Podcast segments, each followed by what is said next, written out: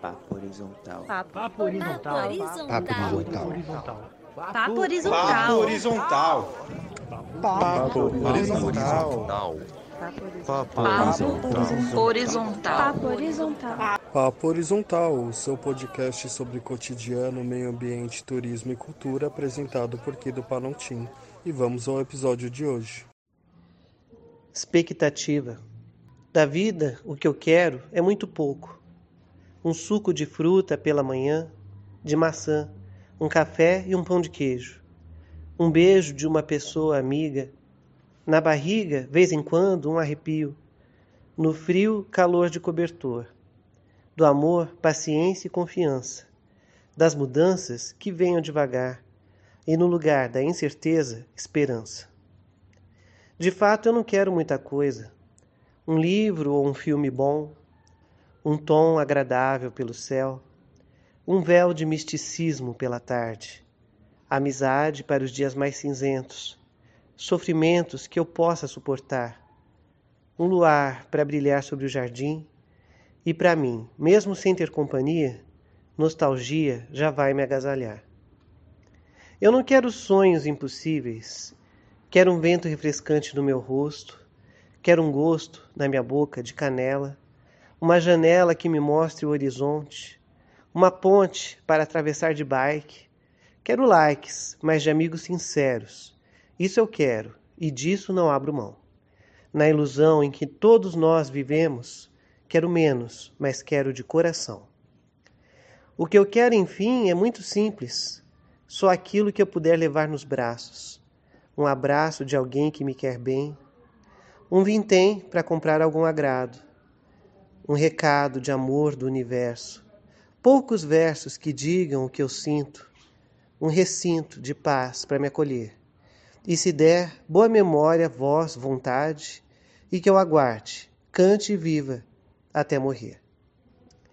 Olá, meu nome é Carlos Otelac, bibliotecário, poeta e contador de histórias da Biblioteca Camilo Pedro dos Reis Celso Mateus.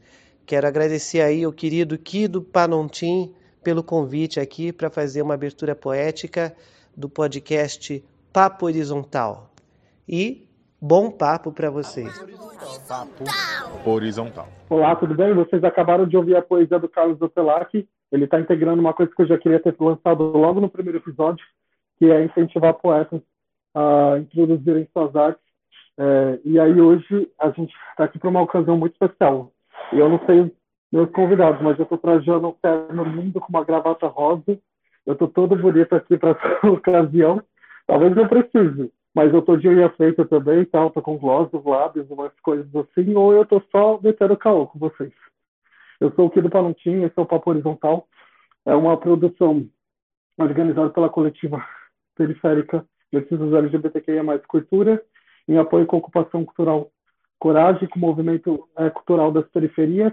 E hoje, especialmente, a gente está é, também agradecendo a oficina de podcast e comunicação social organizada pela Sheila Mello em parceria com o Centro Cultural da Penha. E falando nela, eu estou com ela aqui hoje. Tudo bem, Sheila?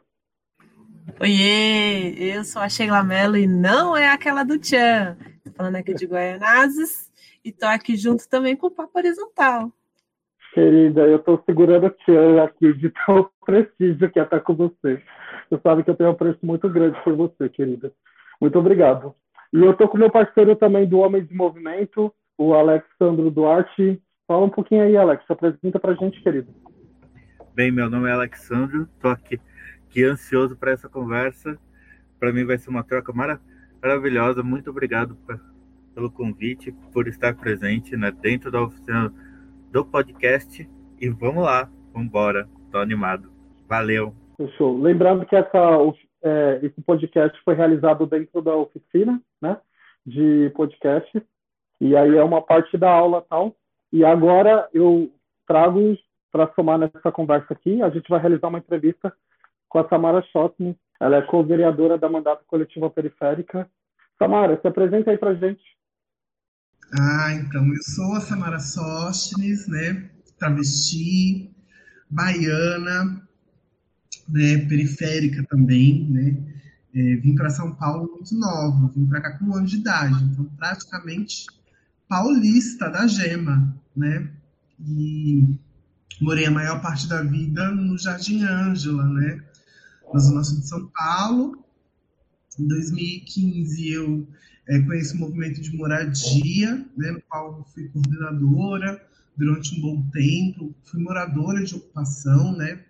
É, morei quase cinco anos em ocupações, tanto ocupações de terreno na periferia, quanto ocupações né, na periferia central, porque o centro também existe periferia, né? Uma da, da prova dessas periferias são as ocupações do centro, então fui moradora durante é, dois anos e meio na ocupação Prestes Maia, e militante de alguns movimentos por conta né, dessa minha trajetória, movimento de moradia, né? aí logo após veio o movimento de mulheres, movimento de educação popular, até aqui com, um uniforme, né, que é a Uniaf Brasil, que também é uma das, né, é, uma das grandes, é, grandes aliadas aí, né, politicamente e, e como corpo travesti, né, assim, comecei no movimento de, de assim em 2015, né, quando eu conheço o movimento social, eu também conheço,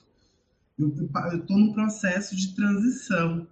Então, assim, o, o, a, o apoio né, dessas entidades, em especial a Uniarco Brasil, a Educação Popular, né, dizer sim, você é uma travesti que pode, deve, precisa estar, precisa ocupar um espaço na universidade, precisa estar no espaço de educação superior, e que, que, que você pode, como qualquer outra pessoa pode, foi muito importante, né? Me forja até aqui. E é a partir também desses movimentos, desse movimento, né, que vem aí a proposta para uma cadeira na Câmara de Vereadores junto com a mandata coletiva. E aí, hoje, atualmente, eu sou né, uma das co-vereadoras né, é, de uma mandata, sou a terceira travesti a ocupar o parlamento daqui da cidade de São Paulo, e uma das, né, é, não, não, somos ainda centenas de milhares, mas somos mais do que dezenas, né, em todo o Brasil. Então, é, é, é, eu tenho muito orgulho, né, de fazer parte aí dessa nova força política que o Brasil está conhecendo agora, que são os mandatos das travestis em todo o país. Samara, muito importante que você traz para gente. Você só de estar viva aqui já é um ato político, né? Muito significativo e em N escalas tal, mas a gente quer começar esse papo do começo, né? Da origem tal. É, quais são suas primeiras memórias? Como foi até os 10 anos, quando você é, veio para a Zona Sul? Eu quero saber quem te inspira, quem te inspirava naquela época. É, a gente quer tomar esses médios para poder fazer esse balanço, né? Até onde a Samara está hoje em dia, né? Vamos começar pela infância, querida. Sim, vamos começar. Olha, eu tenho uma lembrança de infância é, é muito legal daqui da cidade de São Paulo, que é muito impressionante hoje olhar para ela, né? Minha mãe, quando a gente, logo quando a gente veio morar aqui, minha mãe veio trabalhar como doméstica, né, para uma casa de família, que era mais ou menos ali na Vila Mariana. E aí minha mãe falava para mim que se eu me comportasse né? Se fosse uma menina boazinha, ela me levaria para o parque. E esse parque que ela me levava era o Parque da Independência. E eu achava muito lindo, sabe? Aqueles monumentos, assim, a estrutura do parque, né? Da Independência. Que fica aqui no bairro do Ipiranga. E aí eu vou para a Zona Sul, né? Vou viver na Zona Sul. E a minha vida toda se corre por lá. E hoje em dia eu volto né, a morar por decorrências do destino bem próximo, né? Estou aqui na região de Sacomã, bem próximo do, do Ipiranga. Então, assim, é como se fosse um ciclo, né? É, se renovando, assim. E essas coisas, para mim, tem muito sentido.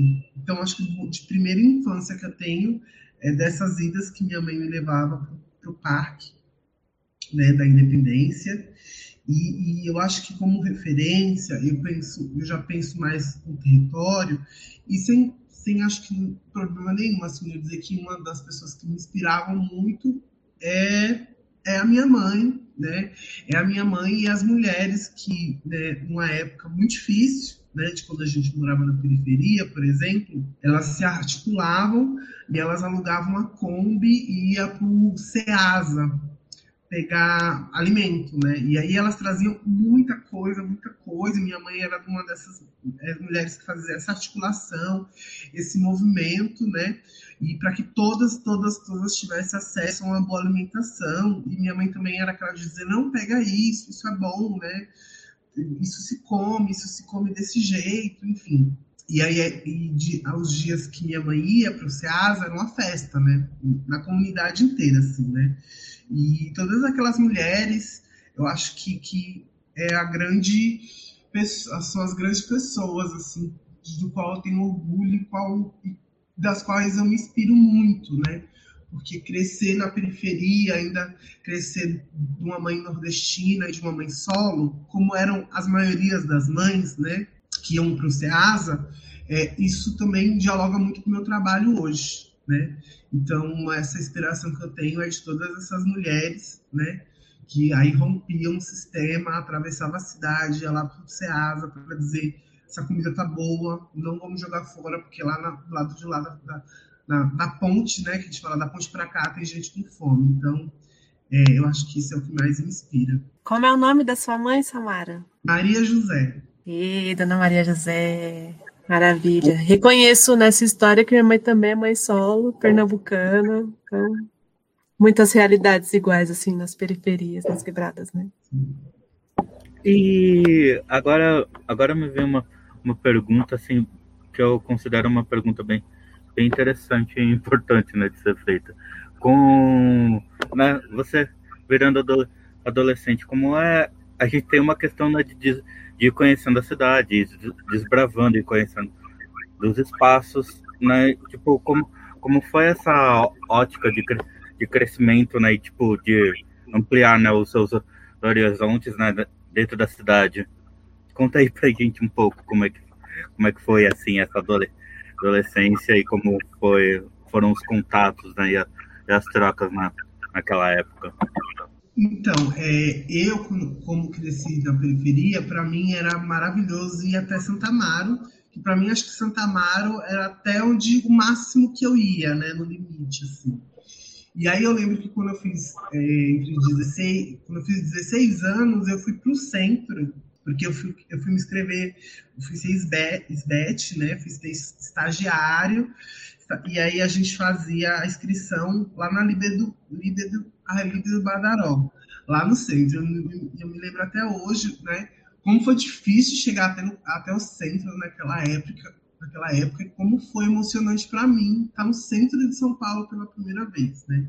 Estranhar aquela, toda a movimentação de, de gente, né? A grandeza do, dos dos prédios, né, a Catedral da Sé ali, e, e, aí me marcava muito, porque uma vez por mês a gente tinha que ir lá, né, nesse, nesse local no centro, e aí uma vez por mês eu tinha que ir, eu sempre ia muito com o coração apertado, que parecia que eu estava, sei lá, quando, quando, a gente saía da Zona Sul, que passava a ponte, que pegava o ônibus, assim, a, a gente vai vendo outro mundo, né, e aí a gente começa também a se questionar também, assim, por que que lá na minha quebrada não tem metrô, porque não tem uma biblioteca desse tamanho, porque não tem um parque tão bonito assim, né?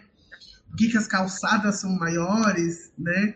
Por que, que né, é, todos esses porquês a gente começa a se questionar, né? E aí, um tempo depois, eu, eu comecei a habitar no centro, né? Naquela época, foi começou as viradas culturais, e eu comecei a ter uma, uma proximidade muito grande pelo centro, porque eu comecei a trabalhar no centro de São Paulo também, com 18 anos, eu já estava trabalhando né, pela região central, trabalhei muitos anos na região do centro, na Liberdade, então tinha essa questão assim, né, de ocupar a cidade também como trabalhador, mas também ter esse dia de ocupar a cidade, né, e eu era uma daquelas pessoas que falavam, a gente precisa para a virada cultural, a gente precisa ocupar esse espaço que é nosso. E aí eu fazia, chamava um monte de, de amigo falava, não, a gente vai para o centro. Falava, não, vamos para o centro, sim. E também o centro tinha, né, é, é, é, nessa época, já performava, já, já tinha consciência que eu era uma pessoa LGBT, é, para mim era mais libertador, né? mais seguro também habitar o centro do que habitar a periferia, né? Eu acho que até hoje, né? Habitar a periferia enquanto pessoa, enquanto LGBT tem ainda muitas questões ainda. Ainda, infelizmente, ainda é diferente, né? Por vários pontos e por vários aspectos, mas ainda é diferente do que habitar o centro. É, quero saber, então, fazendo um paralelo então da, dessa Samara jovem, criança, com a Samara hoje em dia, é, o que mudou então né, no bairro que você se instalou aqui na Zona Sul? É, se você já visitou agora, é, estando com o cargo que você está, você, qual é a relação assim que você tem com o seu bairro hoje em dia? Nossa, eu saí da Zona Sul, mas a Zona Sul não sai de mim, né? É, Hoje, assim, a gente, por conta da pandemia, a gente está tudo muito limitado, né? Então, assim, eu não saí de casa praticamente para nada, mas quando saía, eu fazia muita articulação na Zona Sul. Minha mãe e meus irmãos ainda moram no mesmo local lá na Zona Sul. Então, assim, domingo, pelo menos um domingo do mês, assim, eu tiro para ir lá comer a macarronada da Dona Maria, o frango assado da Dona Maria, rever as amizades, né? Apesar que também, né, bairro em si, alguns bairros si, ainda me trazem mais lembranças, né, porque né, sofri bastante questões LGBTfóbicas, transfóbicas no território, né, e infelizmente não vivi no centro, mas vivi na periferia, mas para mim é, é tá sempre em constância, né, eu hoje mesmo tenho um eixo que é um pouco mais central, mas as minhas demandas, até minhas demandas políticas, é voltada para a periferia, é voltada para a Zona Sul, né? Ainda continuo sendo bem bairrista. Né? Então, assim, falou de Jardim Ângela, falou de Capão, falou ali do, do fundão Assíria, já me dá um, tipo assim, eu estou no meu território. E sempre quando eu vou para lá também, eu, eu, eu, eu, sinto como se estivesse voltando para casa, né? Ainda tem esse sentimento, assim, de voltar na Zona Sul, e sempre quando eu posso, eu estou lá. Uh, me, falando então nessa questão de lugares de afeto, me indica para mim que eu sou da Zona Leste um lugar legal, é, pós-pandemia, é claro, na Zona Sul para eu poder comer uma comidinha gostosa, um restaurante, uma coisa que só a pessoa que mora no local sabe, aquela preciosidade. Aonde é que eu vou, assim, para me sentir acolhido na Zona Sul? Ai, na Zona Sul tem. Bom, já teve bastante lugares bons, assim, né? Eu sou suspeito para falar porque eu adoro risca-faca, então gosto muito, assim, daqueles botequinhos, sabe? Onde tem aquele, aquela, aquela musiquinha, aquele risca-faca ali, de avenida, de botequinho de beira, assim, acho que qualquer lugar é, desses para mim tá valendo, né? Lá na Zona Sul a gente não tem um lugar muito, assim, específico que, né, o marco da Zona Sul, porque hoje em dia, né, você tem mais, é pancadão, enfim. Hoje não tem mais, né? Mas era o que tinha antes. Mas para mim, um lugar muito, muito bom de estar, por exemplo, na, na Zona Sul, é um lugar que a gente fala aquela Praça do Rodapé, né? Que é uma praça que fica atrás de uma igreja, e era onde o pessoal é, é, se reunia para tomar um vinho à noite. Tem uma pista de skate, tem, tem uma quadra, né? Tem um matinho ali para o pessoal ficar mais reservado. Então, é uma praça do rodapé que fica ali no Sanremo, para mim, é, todo mundo conhece, né? Rola coendação, rola tudo. É um lugar bom, bem, bem, bem bacana. Ah, legal. Eu gosto do forrozinho também. ah, e acho que você contar um pouquinho pra gente como tá sendo essa coisa do mandato, né? Que a gente chega nas periferias, sempre tem uma coisa muito ruim, com muitos candidatos, que é a coisa do pessoal sumir, né? E aí o quilombo, como são nossos amigos, a gente não, não tem como sumir, né? A gente sempre vai estar perto. Mas acho que é ouvir como é que está sendo esse primeiro semestre, né? Que vocês estão aí com esse mandato coletivo. Conta pra gente. É, a gente encerrou agora, né? Inclusive, ontem a gente começou uma imersão, né? Então, ontem a gente começou 11 horas da manhã com discussão, acabou umas 8 horas da noite. Hoje a gente começa de novo o segundo dia. Acabei a imersão só para vir para cá. Ou seja, eu tô desde as 10 aqui, ó, ligadona nessa imersão. E aí amanhã também tem, tipo, na verdade, sexta-feira acaba, que é o nosso balanço, assim, seis meses, assim, discutir política discutir tudo, né? Para mim, é, é muito parecido do que o que eu fazia antes, que era eu trabalhava no centro de cidadania e eu trabalhava com articulação, né? Mas também é muito mais, é muito mais macro, né? Porque enquanto eu trabalhava no centro de cidadania e a minha articulação era mais voltada para questões LGBTs de saúde, hoje a, é, tem todas as demandas e até que são demandas minhas, né? que vem comigo, né, com a minha história de militância, por exemplo. Eu sou do, do, do, do, movimento de educação popular, né? Eu sou do movimento de moradia, eu sou do movimento de mulheres, né?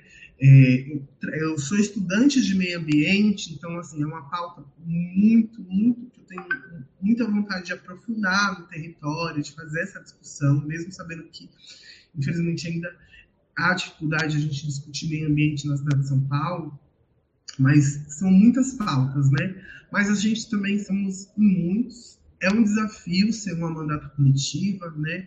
Como também é um desafio, além de ser uma mandata é, coletiva, ser uma mandata preta, pobre, periférica, né? Que vem do povo, que está pautando isso a todo momento, né? Nós da mandata a gente é, tende em racializar todos os debates que a gente faz, porque a gente é preto, a gente é periférico. Então a gente precisa fazer esse debate constantemente. Se a gente vai discutir sobre saúde, a gente tem que colocar a questão do negro na saúde. Se a gente vai discutir sobre LGBT, a gente vai colocar a questão do negro LGBT em todas as moradia, em todas, em todas. Porque isso é o que faz a gente ter um eixo central do que é periférico. É, eu estou muito feliz com a nossa construção, né? trabalhamos bastante, né? tivemos aí projetos de lei que foram aprovados, que tem muito significado para a gente, mas também a gente percebeu que é, o campo da política né, é uma engrenagem, e essa engrenagem é, vai tentar triturar a gente é, a todo momento, a todo custo. Né? Essas últimas, essa última semana, por exemplo, na Câmara, a gente teve, é, teve corujão de ficar três, até três, quatro horas da manhã votando projeto né, do, projeto que veio do Estado, né? Então a gente é do Executivo, então assim é, a gente está se mostrando, né? De fato, uma oposição né, na Câmara de Vereadores. A gente está mostrando que a gente não está lá para baixar a cabeça, para bater palma para todo mundo, que sim, a gente está lá para pautar e que a gente vai discutir, sim. Tudo a gente precisa discutir. Né? Então, é fazer né, é, é essa discussão, levantar o debate é cansativo, mas quando a gente, por exemplo, como hoje, né, olhar para vocês e falar, eu voltei no quilombo, eu sou feliz, graças a Deus, terminar o mandato, feliz pelo seu voto, é uma coisa maravilhosa, né? Muito, muito, muito bom mesmo. A gente é, voltar a ter confiança na política, né? Eu voltei a ter confiança na política através dos movimentos sociais e através desse projeto político. E eu fico muito feliz, né, quando pessoas falam que vou voltar a sorrir com a política, voltar a ter essa confiança política a partir de mandatas como o Plano Periférico, como mandatas da Érica Malonguinho, né, contando mandatas aí que tá Brasil afora aí, que realmente está fazendo pautas essenciais para a gente. Então, tem algumas coisas que eu fico me perguntando, sempre como, como a gente faz né, para acompanhar os processos né, de política na cidade. E aí eu queria saber se você poderia falar falar um pouco de como a população ela, ela se aproxima da, desse, desse, lugar, né? E tipo tem mais acesso, né, da, da relação de políticas públicas e nessa troca e nesse contato. E é importante, né, a gente a gente ter uma noção básica, né, disso. Sim, é, é a nossa mandata, eu, eu amo uma coisa nela que é a nossa, nossa, por exemplo, nossa comunicação, né? A gente trabalha muito com comunicação e a gente é, um dos nossos trabalhos é comunicar o que a gente faz, o que a gente pretende fazer e como que é feito. Por exemplo, quando a gente vai fazer uma postagem, por exemplo, ai, vamos votar a LDO, né? Muita, a maioria, comum, eles não sabiam o que é uma LDO. Até eu, seis meses atrás, não sabia o que era uma LDO, né? E hoje em dia eu sei, né? E, e, e, e mostram para as pessoas, explicam, né? Então a gente usa cards, a gente usa texto, a gente usa até TikTok para dizer o que é uma LDO da forma mais simples, né? Menos acadêmica, menos é, é, técnica possível, mas que seja de compreensão do senso comum, para que a partir disso eles possam estar é, tá junto, né, gente, então a gente fala o que, que é uma PL, para que, que serve uma PL, e, e, a gente está tendo frequência, né? Uma, uma, das coisas que a gente vai fazer no mandato inteiro é trazer essas coisas mais técnicas da política mais perto das pessoas e mais para a realidade das pessoas, né? Porque entender a política não é fácil, né? Eu acho que mesmo quem está aí, os filósofos políticos estão milhares de anos estudando a política, não é fácil para eles. Imagina para uma pessoa, para um país, né? Que eu, eu sempre lembro que as pessoas falavam assim que política e religião não se discute. Ah, política não se discute na escola, política não se discute no bar. Não, gente, a gente tem que discutir política em todo momento, em todo lugar. A política ela está aí. Porque se a gente não discute a política, ela vai discutir sobre a gente. Né? Infelizmente, hoje, quem está ainda né, na política ainda é uma elite, ainda vem né, de uma branquitude, de um conservadorismo, né? E isso não, não, é, não é a realidade, não é a realidade do país. A gente tira até pelas últimas semanas né, de como se deu os processos da própria Câmara, né? É de saber que a gente conseguiu fazer oposição, mas que a gente não teve força, por exemplo, para poder impedir alguns, é, alguns retrocessos, vamos dizer assim, né? Porque a gente, infelizmente, quando fala a gente, são os mandatos progressistas, é, a gente ainda não tem força política suficiente. Mas eu acredito que o brasileiro, né, depois de tudo isso que aconteceu, depois de tudo isso que está acontecendo, vai começar, e também acho que essas ferramentas, podcast, a internet, né? Hoje você pode acompanhar a câmera pelo, pelo canal do YouTube, que todo mundo tem YouTube no celular, então assim, é, o Instagram a gente usa, né, nossos, os nossos Instagrams para se comunicar, as redes sociais, Facebook. Eu acho que é, o brasileiro começar a voltar a ter interesse para essa política, né? E começar a se interagir mais com ela. Mas essa interação tem que ser mútua. A gente também tem que demonstrar interesse, demonstrar, ó, a gente está aqui, a gente está aqui para dialogar com vocês, para dizer, olha, a política não é esse bicho de sete cabeças. E a partir do momento que as pessoas entenderem, né, toda como essa engrenagem funciona, todo mundo tiver super consciência do seu voto, né? E saber que, nossa, meu voto não é brincadeira, gente. Meu voto vai mudar muita coisa. Né? E acho que o brasileiro, ele viu, né, é, com as últimas eleições, principalmente para presidente, o quanto que o seu voto né, mexeu com a vida de cada brasileiro. Né? Então, é, eu acho que a partir desse momento a gente precisa realmente dizer, olha, é, a, a, gente vai pautar a política, mas vai pautar a política que a gente quer, não a política que eles impõem para a gente. Deixa eu aproveitar ainda que está no papo de política. É, uma era como é que vocês se organizam no trabalho no Quilombo, né? Que é isso, a gente, eu não sei como é que é, um trabalho de, de, um, de um vereador, de uma vereadora, e aí como é que em seis vocês estão se dividindo? E outra coisa é que a câmera é essa coisa, né? Você entra lá, tem aquela foto daquele monte de homem branco. E aí, o que, que é ser periférica e ter lá uma sala? Como é que foi essa sensação de chegar e falar assim, putz, eu tô aqui? Olha, eu ainda quero ter mais essa, essa sensação. A gente foi um dos, dos, dos gabinetes, a gente é um dos gabinetes que mais respeita né, a questão do, do da Covid, então nosso o gabinete funciona é, praticamente inteiro ele online. A gente está online 24 horas, mas a gente está online. Né? A gente vai para a câmera para assim, as coisas muito pontuais que precisa, né? É, e, é, mas a gente consegue se organizar hoje, né? Tudo que a gente está fazendo hoje em dia é por uma sala de Meet, é por uma sala do Zoom, né? E a gente está se adequando a tudo isso, mas ainda sinto muita falta de, por exemplo, tá lá no território, tá lá é, receber uma demanda de alguma escola, ir lá visitar, conversar com o morador. Eu acho que esse trabalho a gente ainda vai fazer mais ainda do que a gente faz, porque a gente também faz quando a necessidade, né? Quando, quando a gente sabe que a gente precisa estar presente, por mais que para muitos ainda é muito difícil sair de casa, a gente está presente sim. E como a gente se organiza, né? É, é, muito legal porque assim a gente somos em seis vereadores, co-vereadores, né?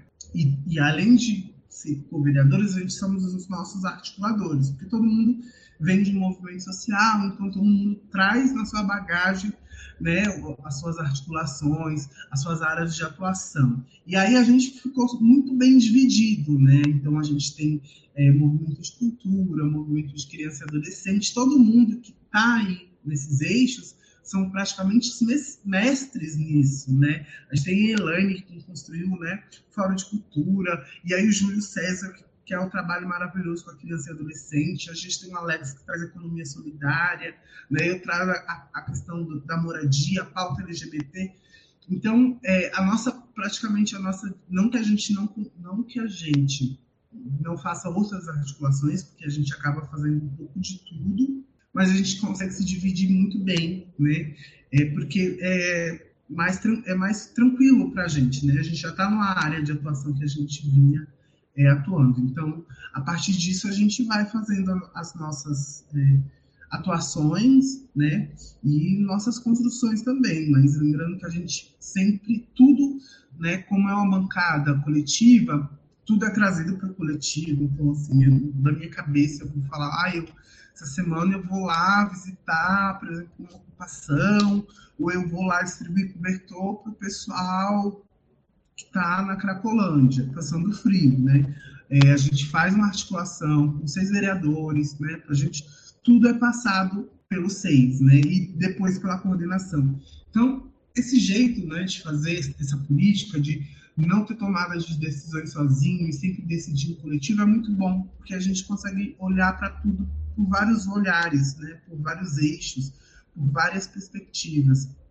E isso abre mais possibilidades, né? que às vezes eu falo, ah, eu vou levar cobertor, e aí o vereador fala, olha, eu tenho conheço um coletivo, por exemplo, que vai estar tá distribuindo água lá num dia. Então aí pronto, já faz uma ação conjunta. Então, assim, o fato de a gente estar tá em seis, aumenta o trabalho em seis também, mas também é, divide o trabalho em seis, assim. É, é, isso é confuso, mas em tese é isso que acontece, né? A gente trabalha mais, mas acaba se dividindo bem, fazendo um bom trabalho, né? Eu acho que a, com uma, uma mandata coletiva, a cidade não ganhou uma vereadora Elaine, ela ganhou seis vereadores, né? Porque, assim, é, por exemplo, não daria para uma vereadora só, por exemplo, para Elaine, é, fazer tanta coisa se ela fosse só Elaine Mineiro, né? É, é, então, assim, a gente faz várias outras construções, né? Para além de tudo, por isso que a gente é uma mandata coletiva, né? Então, são muitas construções aí que são feitas ao longo do trajeto. Continuando um pouco nesse assunto, Samara, você enxerga mandatos coletivos como o futuro da política no país? Para mim, todo mandato é coletivo, né? Quando, por exemplo, se você olhar para o próprio pessoa que se presidente né, da República, existem pessoas e muitos assessores e muito tá algo ali por trás dele, né? Apesar que ainda penso muito que muitas coisas assim saem daquela cabeça, mas enfim, o mandato ele sempre vai ser pautado por uma corrente, sempre vai ser pautado né, por uma ideologia política, porque até pelo seu próprio partido, né? Então não tem como você, quando você fala é, eu sou um vereador, nunca é ele sozinho, é sempre um coletivo, né? As, as mandatas coletivas, né? Eu venho acompanhando, por exemplo, muitas mandatas, né? Uma, por exemplo, as, uma das mandatas coletivas que eu acompanho, que eu acho o trabalho deles, delas maravilhoso, são as pretas por Salvador, né? Se vocês conhecem, elas têm feito um trabalho maravilhoso. E aí eu vejo assim que realmente assim, é um futuro porque ela, ela levanta muitos questionamentos, né? Que a, a, política, você não pode ter a arrogância de dizer, ah, eu sou um vereador, né? Dizer, ah, eu cheguei lá e eu sou soberano e eu faço o que eu quero, né? Não é assim, né? Como, eu falei para vocês, como tudo é decidido entre nós seis, a gente amplia o debate e aí o debate fica mais rico, né? É, então, eu acredito sim, né? São, são muitos desafios para os mandatos coletivos, né? A gente, infelizmente, a gente ainda é, sofre ataque, né? Porque acreditam que não há coletividade e que não há uma, um mandato coletivo e que sim há um, uma pessoa que representa e a gente não é nada mais do que assessores, né? Mas eu discordo muito com isso. Eu acredito que, que uma mandata coletiva ela pode sim incidir muito bem na cidade, né? Desde quando ela esteja alinhada politicamente e que esse coletivo também esteja alinhado nos mesmos interesses e nos mesmos ideais. Eu acho que quando tudo isso está junto, acho que consegue fluir muito bem, né? E a mandata consegue fazer é, muitos avanços. E as mandatas coletivas também dão oportunidade, por exemplo, se você olha para as mandatas coletivas, principalmente as que foram eleitas, você vê que elas foi pelo fato de elas serem coletivas, elas deram mais possibilidade, né, é, para que essas pessoas estejam lá. Então a gente conseguiu, né, a gente juntou forças para poder ter mais representatividade. Eu fico muito feliz, né, desde quando eu conheci uma mandata coletiva, de, de entender né, como que uma mandata coletiva funciona e dizer sim, não, a mandata coletiva pode dar certo. Bem, eu vou fazer uma pergunta meio, meio de caráter um pouco afetivo, para né, até dar uma circulada também de uma forma interessante. Com, imaginando né, que você é uma pessoa que deve caminhar bastante pela cidade, que deve conhecer vários lugares assim interessantes da cidade, lugares né, interessantes para comer. É sempre bom saber né, lugares bons para se comer nessa cidade. Né, até quem está ouvindo, né, nunca veio veio para cá, por acaso deve, né, sei lá, ir conhecer um tal lugar, né, que é interessante, ou ir conhecer um tal lugar, né, pela sua arquitetura ou pelo ambiente que é legal, sei lá, recomendar algumas coisas, que mesmo mesmo sendo uma vereadora, mesmo sendo, uma pessoa que está em, aí na política, tipo, ah, é interessante ir conhecer lugares, né, que fazem né, toda a diferença dentro da cidade de São Paulo. E aí, sei lá, joga aí algumas coisas bacanas. Olha, eu sou taurina, então, assim, eu amo comer eu como, eu como de tudo, assim, sabe? Como de, demais, né? Eu acho que, que São Paulo traz um, uma das coisas que eu adoro em São Paulo é domingo para feira. Adoro bastante feira, né?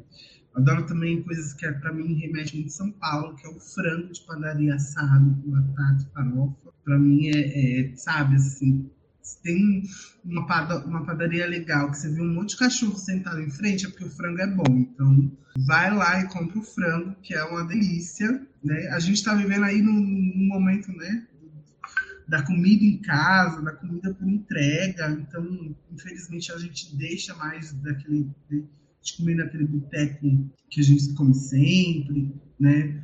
De comer né, naquele, naquele, naquele restaurante, naquele lugar que a gente costuma comer.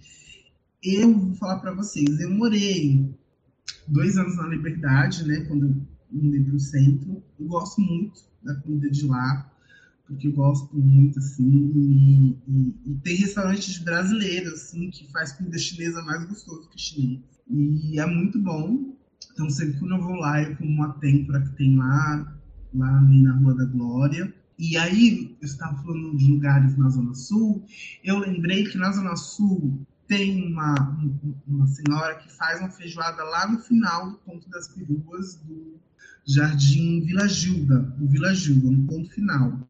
Esqueci o nome do restaurante dela, mas chegar ali no ponto final do, do Vila Gilda e perguntar onde tem uma feijoada, uma feijoada boa, eles vão te indicar esse restaurante dessa senhora, que ela faz uma, uma feijoada assim, que é babadeira. Uma vez eu levei uma amiga minha, e aí ela demorou mais ou menos uma hora para servir a feijoada. Aí, porque de tão demanda que tinha no restaurante. Aí a minha amiga falou assim: Olha, eu vou esperar porque se está demorando uma hora para comer, é porque a comida é boa. E depois ela falou que valeu a pena esperar, porque a comida a feijoada era uma delícia mesmo. Samara, em torno desse assunto mais afetivo, mais particular, é, e comida, eu sei que você faz um ótimo yakisoba, porque eu já provei, né, amiga? eu estava escondendo ouro aí dos seus talentos culinários. Eu quero saber, então, no seu cotidiano, o que você gosta de fazer, o que você anda ouvindo, séries que você assiste, filmes e tal. É, quem é a Samara fora do, do quesito político? Olha, só para falar que eu faço tudo gostoso, tá, meu amor? Não só o yakisoba, tá bom? É... Brincadeira, gente. Não, verdade, verdade. Eu cozinho bem mesmo. Eu comecei a assistir uma série, assim, eu estou muito fascinada, porque E eu tenho um problema com série, porque quando a série é muito boa, eu não assisto o final, porque, sei lá, ah, acaba o final, e o final acaba, e eu vou ficar triste não vai ter mais. Então, eu vou muito empolgada quando eu fico sabendo, ó, essa sensação, o último capítulo eu não assisto. O Diário de Vampiros, True Blood, Game of Thrones, nenhuma dessas eu assisti o último capítulo. Acho que o único de séries que eu assisti o último capítulo foi o Friends, mas de resto eu não consigo assistir. Eu tenho esse problema, esse entrave. Acho que eu vou passar até no psicólogo se é algum problema aí de, de, de, terminar, enfim, as séries, porque eu não, não termino as séries que eu começo. Mas uma série que, que eu assisti, tá no Now, é Transmissão, que é com a Linda Quebrada e a Jump do Bairro, né? E o primeiro capítulo ela, ela traz nada mais, nada menos que a Justin Butler, e né, é muito maravilhoso essa série, tá bem bacana, me deu vários insights aí, né? E assim, é, pontuar mesmo o trabalho, né? De travestis e de pessoas trans, principalmente no audiovisual, tem sido um trabalho que eu tenho feito, assim, de, de procurar assistir, né? É, documentário, procurar assistir entrevista, né? Feito por pessoas trans, não binárias, LGBTs, enfim. De série, eu acho que atualmente que eu estou assistindo não tem, porque a ETEC o trabalho não tem deixado muito, mas quando uma coisa que eu adoro assistir, que eu assisto todo dia, pelo menos um episódio, gente, é os Simpsons, sabe? Eu gosto muito. E, e aí ele passa na televisão, assim, na hora que eu tiro para almoçar, então aí eu assisto sempre um episódiozinho. Eu adoro, tanto até o meu capacho é o Homer Simpson, então traz muitas lembranças afetivas também para mim, né? Porque é, quando eu era super, super jovem, o único dia que minha mãe ficava em casa era o dia de domingo. E ele só passava na Globo dia de domingo. Então, tinha aquela coisa de minha mãe chegar, né, fazer, fazer a macarronada, a gente sentar em frente à televisão e assistir, que era uma coisa que ela gostava também. Então, tinha muito em comum entre eu e ela, né? E, então traz também, acho que essa, essa lembrança afetiva legal para mim, eu gosto. Legal, Samara. É, eu fiz essa pergunta estrategicamente para pensar e trazer é, como vocês do Quilombo vêm é, transformando a política, né? Através das tecnologias tal. É, você, por exemplo, está comandando um podcast, o Papo Transversal, né? E aí eu gostaria que você falasse de como esses processos da comunicação veio até você, como o podcast surgiu na sua vida e como é estar tá tocando esse projeto. Fala um pouco para gente, por favor. Olha, esse já é o meu terceiro podcast que eu gravo, sabe? Eu tô amando gravar podcast. Inclusive, né, a Mandata como periférico, ela tá em um podcast da Mandata, também convido vocês a ouvirem, tá? É feito pela Rádio Mixtura, e a Rádio Mixtura traz muitos temas de outro legal. Eu, particularmente, procuro trazer pessoas LGBTQIA+, para bater um papo, em especial pessoas trans, né? Então, a gente gravou dois episódios. É, a experiência que eu tive, né, que a gente que eu tenho tido com os podcasts é muito bom, né? Eu acho que é uma das novas tecnologias aí que chegou para ficar, né? É, e é muito gostoso, né? Você fazer e ouvir, né? Você tem essa, essa, essa, liber, essa certa liberdade, né? de saber que só a sua voz que vai aparecer, enfim. É, eu acho bacana isso. E eu, assim, muito empolgada para fazer mais episódios, para trazer mais pessoas, para articular mais. O que me falta, infelizmente, é tempo, né, para me dedicar, às vezes, talvez a projetos pessoais, né, porque é, às vezes você não está articulando, não está fazendo, mas você está pensando em política, né? E, e, assim, eu sou um ser político que agora pensa a política quase 24 horas. Às vezes acordo no meio da noite para pensar o que, que eu posso articular, se eu tô, se eu deixei alguém que me chamou no WhatsApp, ou que chamou no, no Instagram, se tem alguma demanda que falta, assim. Então, eu preciso, né, retomar os projetos pessoais aí para poder estar tá mais junto com o pessoal que está fazendo aí. Eu acho que vai ser que é muito legal, muito legal mesmo. Eu acho que os podcasts vão ajudar muito, né? Muita gente né, que às vezes é, vai, vai escutar, né, que vai refletir sobre o assunto. Enfim, ó, eu acho bafo. É, nesse papo assim de, ah, de coisas que você gosta de fazer, é, pensando assim, tem dias que a gente, nossa, dá muito, tanta ponta de faca, né? E tem realidades tão pesadas. Você tem alguma coisa que você faz assim, que você fala, ah, nesse dia que, nossa, tô mal, tô chateada, o que, que você faz de autocuidado, uma prática que você tem, assim? Olha, de autocuidado, eu tenho, eu tenho procurado meditar, né, e fazer alongamento, assim, eu acordo de manhã, que é aquele para praticar o corpo. Mas uma coisa assim que eu gosto muito de fazer e que eu assim de tudo que tem nas minhas horas vagas, assim, que eu sou taurina, eu gosto muito de dormir, né? Eu também sou muito preguiçosa. Então, às vezes, assim, ah, entrei para um parque, passar o domingo lá no Ibirapuera, caçando Pokémon. Você fala, gente, hoje está um dia maravilhoso para ir para caçar Pokémon no Ibirapuera, mas, assim, ainda prefiro dormir, sabe? Vezes está passando um filme legal na televisão, ou tem um livro que eu quero terminar, mas dormir ainda para mim né, é o mais gostoso, é o mais prático. Eu gosto bastante, eu durmo muito, muito, muito mesmo, assim, sabe? Às vezes eu, eu chego a dormir um dia inteiro, assim. Começar no sábado e aí só terminar no domingo à tarde, assim. E ainda dormir a noite toda até segunda-feira, assim. Então é uma coisa que eu sei fazer muito bem e eu gosto muito de fazer. Então, quando eu não estou dormindo, é, eu estou me arriscando na cozinha, né? Que o Kido me entregou, né? Eu, eu tra trabalhei, meus primeiros trabalhos na vida foram em restaurantes, né? Então, assim, desde os 18 anos eu era, era da cozinha, né? Então, trabalhei em restaurante, eu sempre gostei, desde pequena, sempre fiquei no pé da minha mãe, vendo minha mãe cozinhar. Então, é uma coisa assim, quando eu estou muito triste, ou às vezes estou inquieto por alguma questão, porque nem sempre a gente está bem, e principalmente essa pandemia não tem deixado a gente muito bem, né? Tem aflorado muitas questões que a gente traz interna, todo mundo tem as suas.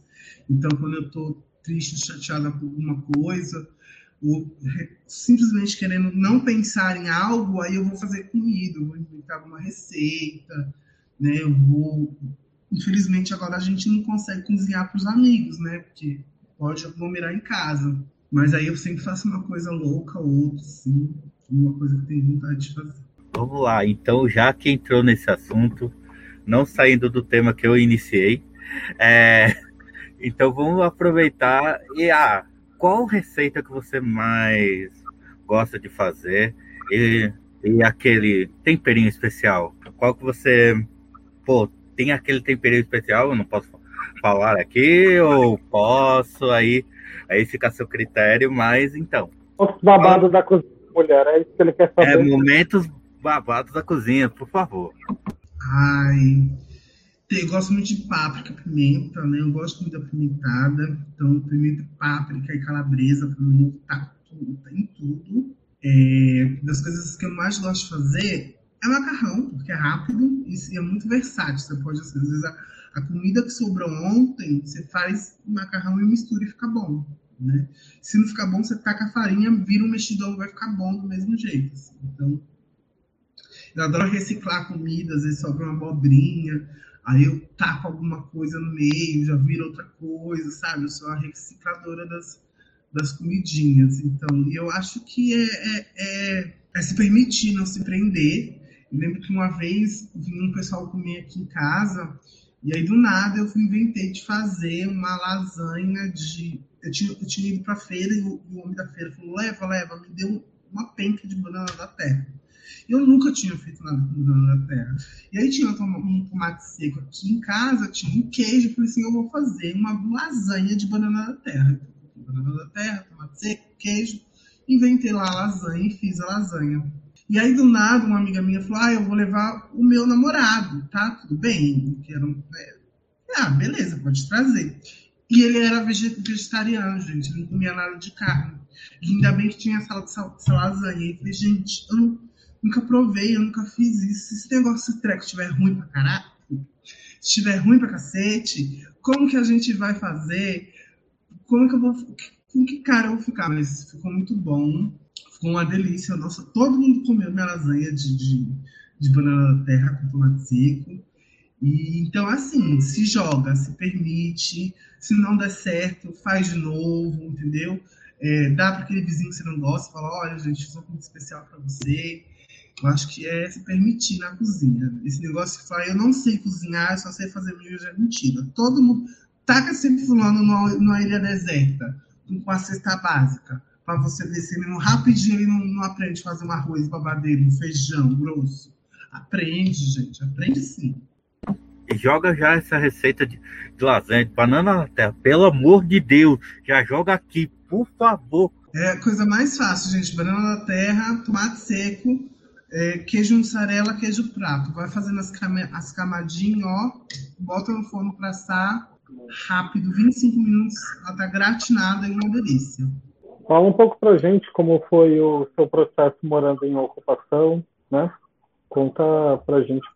É, em, 2000, em 2015, né, eu estava num processo né, muito difícil da, da, minha vida, né, de, de me encontrar, de me aceitar, processo difícil até com minha própria família, conviver, né, com, com a minha família em si, e aí tava, é, fiquei um tempo em situação de rua, em situação de extrema vulnerabilidade, e aí foi quando uma amiga minha falou que tinha uma ocupação, que dava para morar lá, enfim. E aí eu, é, eu tava assim, num momento da minha vida que não tinha nada a perder, assim, sabe? Não tinha nada a perder de verdade.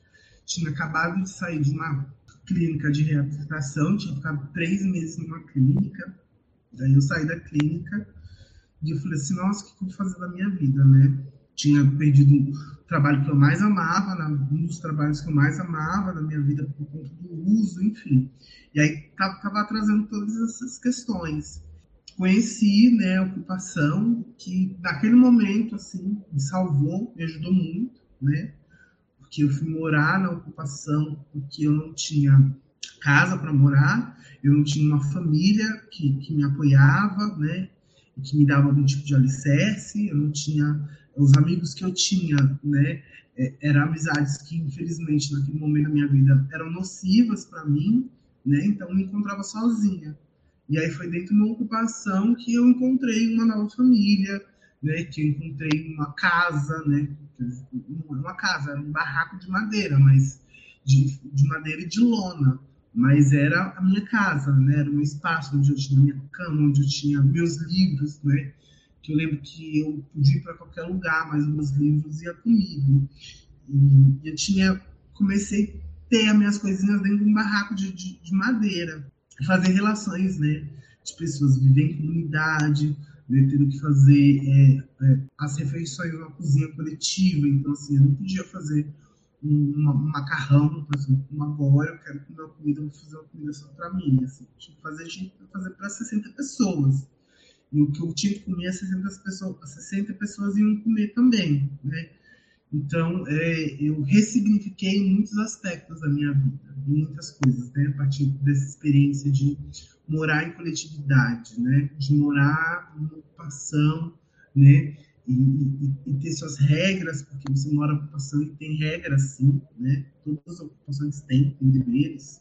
Mas também era um dos lugares que eu me sentia mais segura, tanto que é, eu começo minha transição em 2018, eu interrompo minha transição por conta de, de, de em 2008, eu interrompo minha transição em 2012, 2013 por questões, né, é, enfim, de preconceito, de transfobia, e aí eu volto em 2015, né, a fazer a transição e dessa vez definitiva, né? Então, assim, eu me sentia muitas vezes muito mais protegida dentro de uma ocupação do que fora da ocupação, né?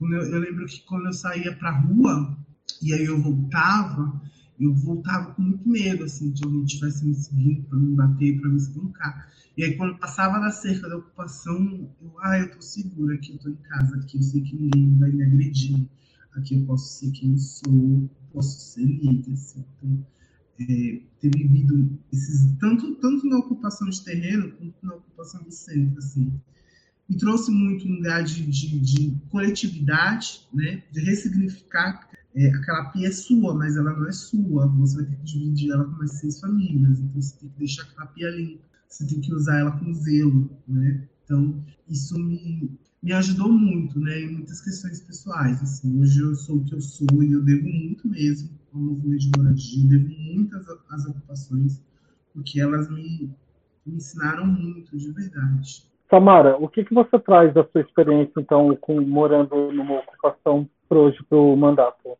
que você está exercendo? Acho que a experiência é, é, política, né? De que saber, por exemplo, na, na ocupação, na, em ocupação, são várias pessoas que vêm de lugares diferentes, que vêm de vidas diferentes, de histórias diferentes, né? De até de classe social diferente. Mas tá ali por conta de um ideal, né? De ter sua a moradia. E hoje na mandata é, é muito parecido, né? A gente vê né, os convidadores e todo mundo que consta lá a mandata vem de lugares diferentes, mas que a gente tem um só objetivo, né? E, e, acho que a política também tem que ser assim, né? Quando você está, é, eu, eu, escuto muito assim, tem escutado muita frase, né? Tipo que agora, nossa, mas agora você não é, você é uma figura pública, então agora você é, você não pode fazer algumas coisas que você podia fazer antes, não que você não possa, mas que talvez não seja bem vista, ou que, ou que você tem que se policiar para fazer. E, por exemplo, eu estou aqui, mas por exemplo, se acontecer algo de muito de grave com uma mana às três horas da manhã, eu vou ter que me levantar, se eu precisar ir para uma delegacia, se eu precisar me posicionar, né? Isso também a todo momento. Então, é, eu percebo que eu estou doando meu corpo, né? Para esse projeto político, eu estou doando meu, meu, meu corpo para essa militância que eu acredito, né? E é muito quando você está na ocupação, porque você precisa doar o seu corpo, né? O seu corpo ali está morando na ocupação, para ato, para manifestação, você está é, doando seu corpo para aquele projeto político que você acredita, né? Que é a moradia.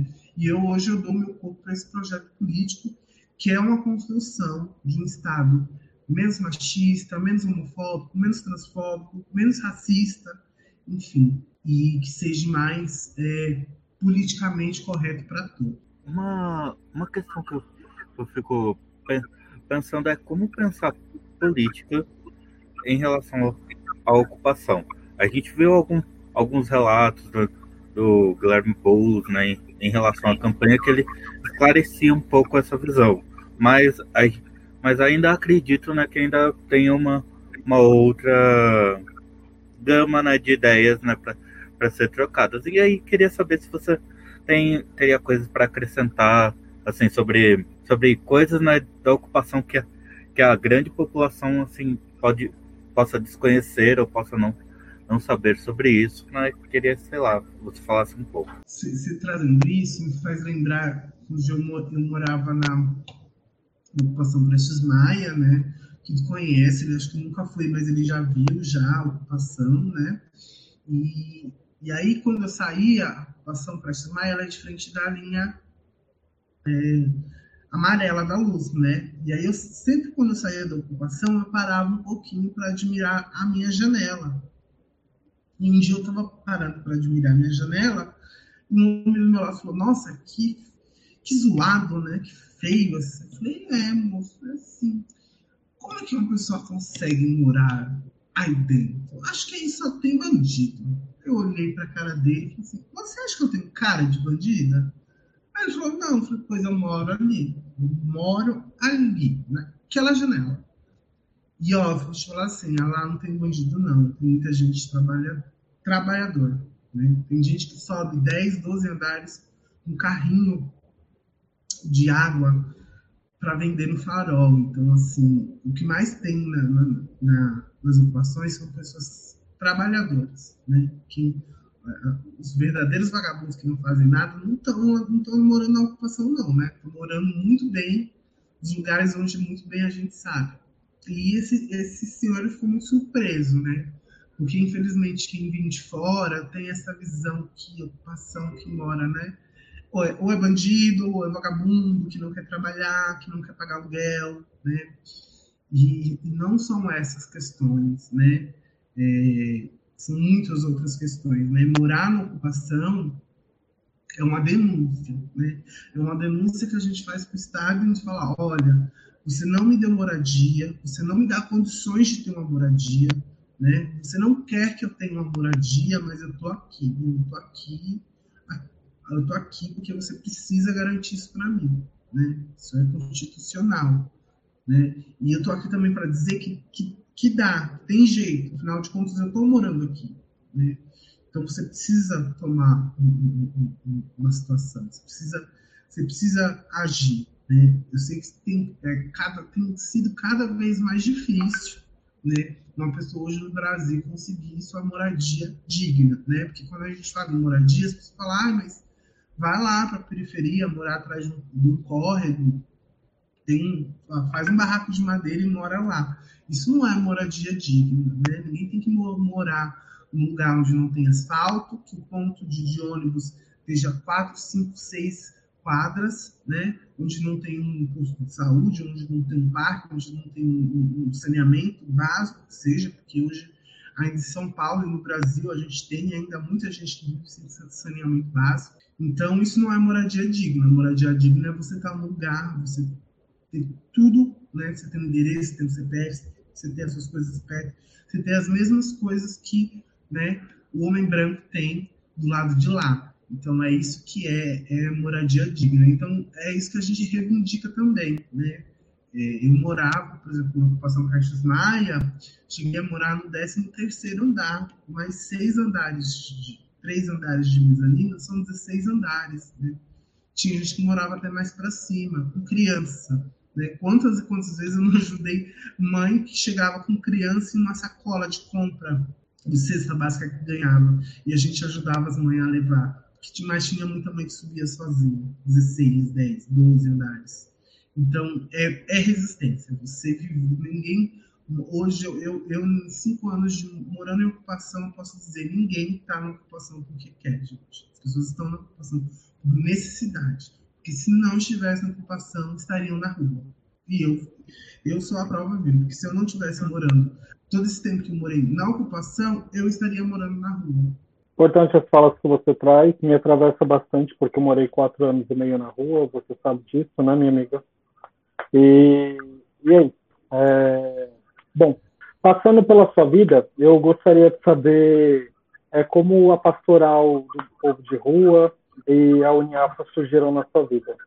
Ai, nossa, chegar a dar um quentinho no coração, falar de, principalmente falar de pastoral, né? É, é, eu conheço a Uniafro, logo no começo, em 2015, né, dentro da própria ocupação, né, estudando no chão de barro, uma, tarde quente, né, que a gente tinha que ficar quase porta do barracão tudo aberto, então a gente cozinhava lá, mas estava lá debaixo da lona, com professores voluntários, assim, e, e, aquilo, e aquilo ali mexeu muito comigo, né, saber que tem um professor, que era um professor voluntário, né, que tirava a condição do seu bolso, Muitos professores voluntários eram os que compravam pão de manhã, né, para levar para os alunos, né, e passar um sábado todo. E aí a gente olhava e via, nossa, esse cara é classe média alta, porque a maioria tinha era voluntária, tinha estudado na USP, na PUC, mas eram pessoas que estavam a fim de construir né, o movimento de educação popular.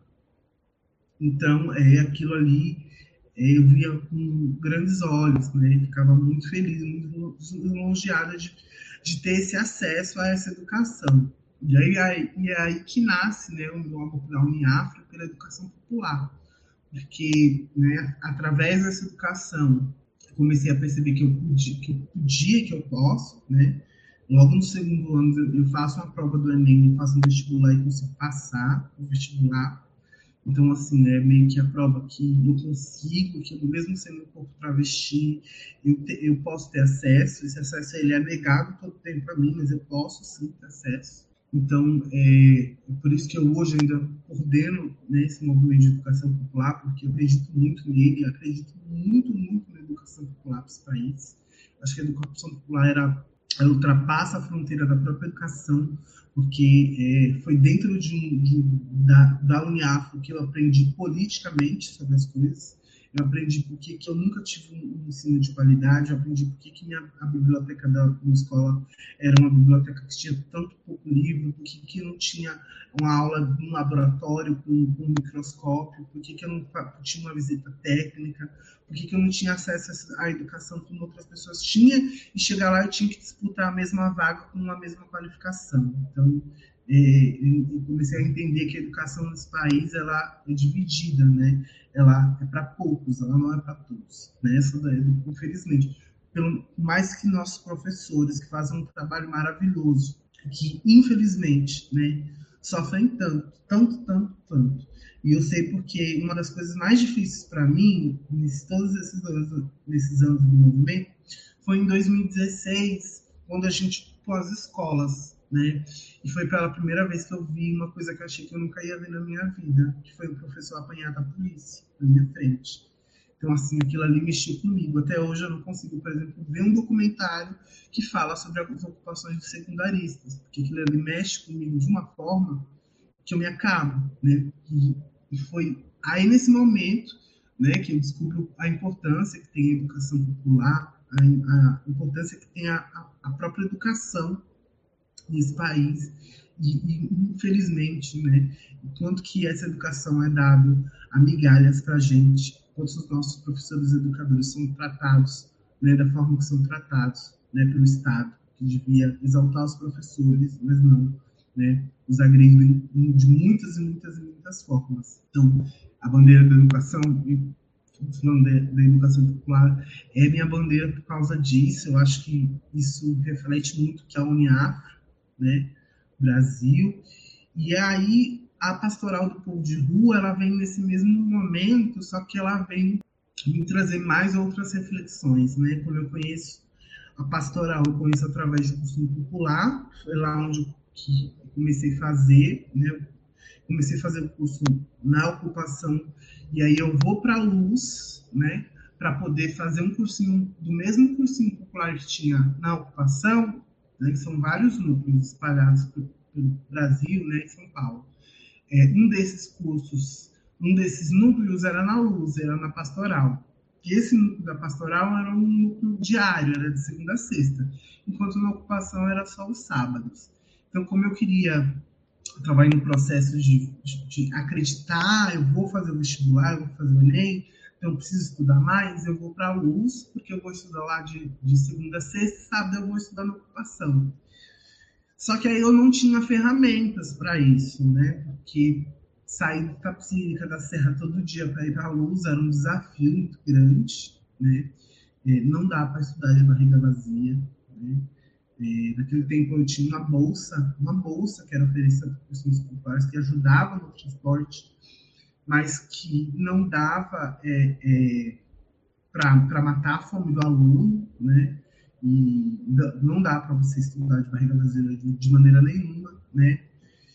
E aí a pastoral ela tinha esse trabalho, desse cuidado com os alunos. Então a gente chegava, tinha sempre, ou era uma canjica que sobrava, ou era um, um pão com chocolate, ou era biscoito com água e sal, com chá, ou às vezes era recebia doação, aí tinha banquete, tinha mas sempre tinha alguma coisa para os alunos comerem, né? Para os alunos que vinham é, às vezes do trabalho cansado ali e tinha esse sentimento de afeto, né, da pastoral.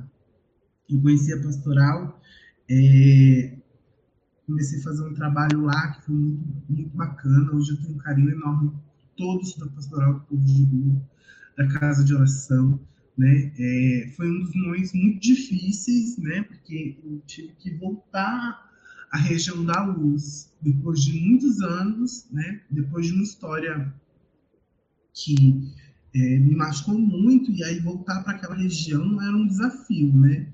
E aí ter conhecido a pastoral, ter visto como um movimento né, de, de, da população em situação de rua hoje, né, faz esse esse debate, traz esse debate, né, que hoje também é uma das minhas pautas, população em situação de rua, por conta do trabalho que eu desenvolvi, né, da pastoral, de produzir marmita, de ir para Cracolândia, né, que é um trabalho maravilhoso. Eu, eu, eu falo para todo mundo que um dos melhores natais da minha vida foi o Natal que eu passei na Cracolândia, que foi o Natal de 2017, né?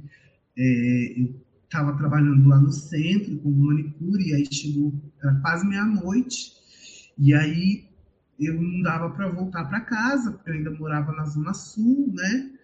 E não tinha lugar para onde ir, aí eu estava passando ali em frente da Cracolândia e eu vi muito o carro em movimentação, em violão, em igreja, em música.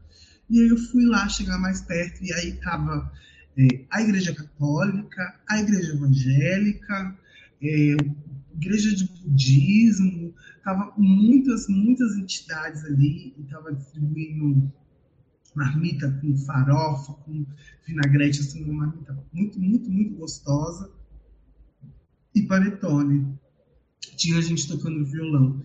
E assim foi um clima assim, de, de, de, de confraternização, de ressignificar muita coisa para mim. Então, assim, aquilo ali foi um dos melhores momentos da minha vida. E entender que a pastoral faz esse trabalho né, é, por amor e por militância também, porque não é fácil hoje fazer o trabalho que a pastoral faz. Né? Você dizer que um morador de rua é vagabundo, que é que caiu em situação de rua porque quer, que está em situação de drogadição porque quer, porque podia se levantar para um banho atrás de um emprego, isso é muito fácil de falar. Né? Agora, entender como as políticas públicas, enquanto o sistema ele é propício para que aquelas pessoas continuem naqueles estados, e como aquilo ali é uma forma de genocídio também, né? e como aquilo ali também, de certa forma, né, enriquece grandes, é, é, grandes pessoas, né? Porque é, enriquece, infelizmente, assim, ter gente morrendo ali em estado do que as pessoas estão, isso com certeza traz benefício para alguém, né? E até mesmo para o Estado, né? Então, é, e esse trabalho que a pastoral faz é esse trabalho de denúncia, mas ao mesmo tempo que faz o trabalho de denúncia também faz um trabalho de humanização, né? para as pessoas em situação de rua no centro da cidade, enfim, em toda São Paulo e todo o país. É, eu ando pouco hoje por conta da pandemia, mas o que eu tenho andado pela região central, né, eu tenho visto que tem aumentado muito, muito, né, até mesmo que mostra né, as pesquisas, os gráficos da população em situação de rua. E isso é por conta da pandemia, por conta da crise, é por conta né, da má gestão. Né? E aí, quando eu olho para os trabalhos que, que as entidades conseguiam, faziam né, em 2015, para esse trabalho de hoje, a gente sabe que não, não tem feito nenhum trabalho. Né? Para você acabar com a Cracolândia, eu não vou poder acabar em seis meses, em um ano. É um trabalho que eu vou demorar uns dez anos, mas eu sei que em dez anos vai acabar. E é um trabalho de formiguinha, é um trabalho de dedicação. Né? Então, é, é, é, é, um trabalho real que você precisa fazer, né? É, limpar a cidade, como eles estão querendo limpar, estão querendo até projeto para mandar o usuário, enfim, a pessoa em situação de rua de volta para sua, sua, sua, terra de origem, isso é um crime, né? Isso é um crime com uma pessoa, com a dignidade humana, né? Tá dizendo, olha, você não presta para essa cidade, então vai embora, né? sendo que foi muitas vezes foi essa cidade que tornou a pessoa, né, é, situação de rua. Eu, quando eu fazia trabalho em situação com uma pessoa em situação de rua, eu, eu perguntava muito das histórias delas.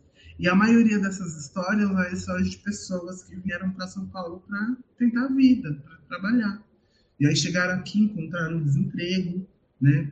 encontraram a falta de oportunidade, né? encontraram a exploração e aí encontraram a rua, né? A, infelizmente a drogadição, enfim, como um único meio de sobrevivência. Então, o, Estado, para mim, hoje, é o único culpado pelas vidas estar naquela situação. Ei, você já continuou ouvindo o podcast? A gente deu uma paradinha aqui só para poder divulgar e enaltecer os empreendedores da quebrada, tá bom? Fortalece aí, meu. Dinheiro. Venda. Anota meu arroba. Dinheiro. Propaganda. Quebrada. Dinheiro. Fortalece aí, quebrada. Quebrada. Olá, pessoal. Meu nome é André.